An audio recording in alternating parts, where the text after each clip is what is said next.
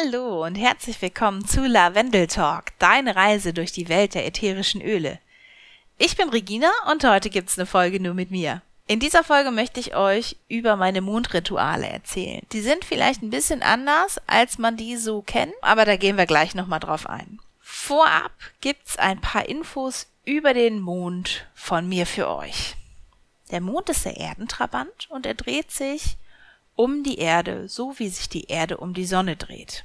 Dafür braucht er ungefähr 28 Tage.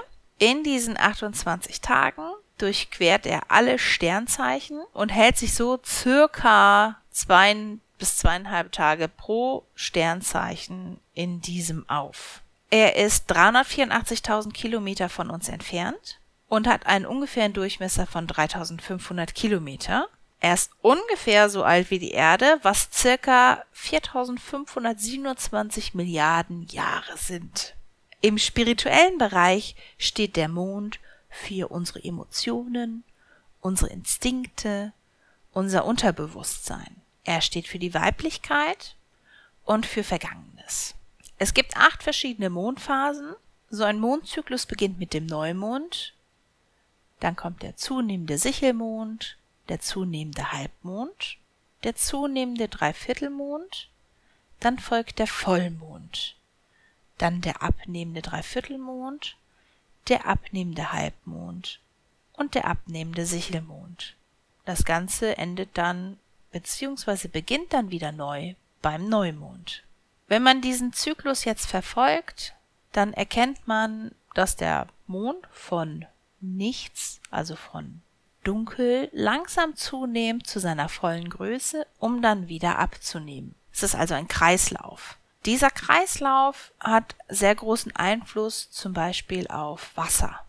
Das sieht man bei Ebbe und Flut zum Beispiel sehr. Und da wir Menschen zu 90 Prozent aus Wasser bestehen, hat der Mond halt auch eine sehr große Auswirkung bzw. Anziehungskraft auf uns Menschen. Die klassischen Neumondrituale, die beginnen halt, dass man beim Neumond seine Neumondwünsche manifestiert, neue Projekte beginnt, neue Pläne schmiedet, sich überlegt, was möchte ich jetzt in mein Leben ziehen. Und dass man beim Vollmond eben alles das, was man nicht mehr in seinem Leben braucht, loslässt, man sich reinigt, davon befreit, das Ganze transformiert und in Wandlung bringt. Ich in meiner ähm, Mondpraxis, ich gehe da ein bisschen anders vor. Es ist quasi genau spiegelverkehrt. Nichtsdestotrotz ist es eigentlich genau dasselbe. Ich benutze nur andere Zeitpunkte. Und zwar beginnt mein Mondzyklus für mich kurz vor dem Vollmond. In der Nacht, bevor der Vollmond seine volle Größe erreicht, da nehme ich mir Zeit für mein Vollmondritual. Und zwar sieht das wie folgt aus, dass ich es mir gemütlich mache vor äh, unserem großen Terrassenfenster, sobald es dunkel geworden ist, mir eine Playlist anmache bei Spotify, die verlinke ich euch auch gleich gerne. Und dann setze ich mich dorthin bei Kerzenschein. Da läuft der Diffuser und ich schaue, je nachdem welcher Vollmond gerade ist, für welches Thema der steht. Jeder Vollmond hat so ein Thema, auch je nach Sternzeichen, in dem er sich gerade aufhält, wo man besonders gut dann neue Projekte, neue Wünsche, neue Vorstellungen dazu manifestieren kann. Das ist also der Zeitpunkt, wo ich loslege, mir Pläne für die nächsten vier Wochen zu machen. Beziehungsweise den Grundstein zu legen innerhalb der nächsten vier Wochen. Manche Projekte sind ja nicht oder Wünsche sind ja nicht innerhalb von vier Wochen erledigt. Aber da wird der Grundstein dafür gesetzt. Und die ätherischen Öle, die ich dabei benutze, das ist einmal Clary Sage, das ist das Öl der Klarheit und der Visionen. Das öffnet für neue Ideen und Perspektiven und äh, zeigt neue Möglichkeiten und Erfahrungen. Dann ist es Lycea, das ist Öl, das Öl der Manifestation und Inspiration. Dabei ist auch Ginger, das Öl für Empowerment. Das bringt dich in deine volle Präsenz. Das hilft dir, dass du wieder siehst, dass nicht das Außen dein Leben bestimmt, sondern dass eigentlich du derjenige bist, der dein Leben schafft.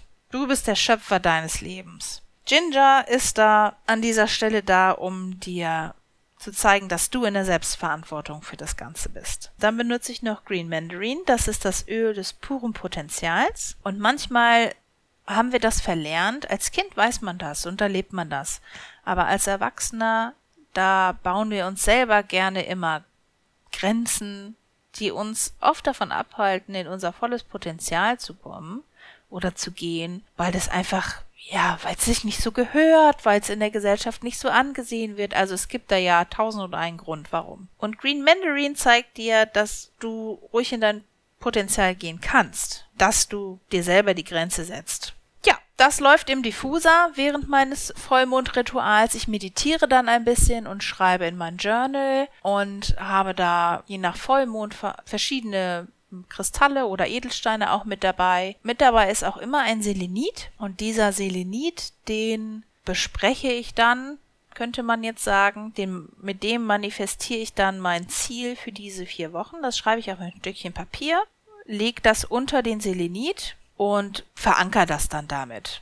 Am Ende von meinem Ritual, wenn dann das, die Kerze, die ich dazu habe, fast runtergebrannt ist, zünde ich dieses Stückchen Papier an und der Selenit bleibt dann noch die Nacht über auf der Fensterbank liegen, um dann im Vollmondlicht zu baden. Und dann ist das für die nächste Zeit mein Begleiter. Den nehme ich dann immer mal wieder in die Hand, diesen Selenit, und denke kurz an mein Ziel und an meinen Wunsch. Und der ist dann vollgeladen mit der puren Kraft des Vollmonds.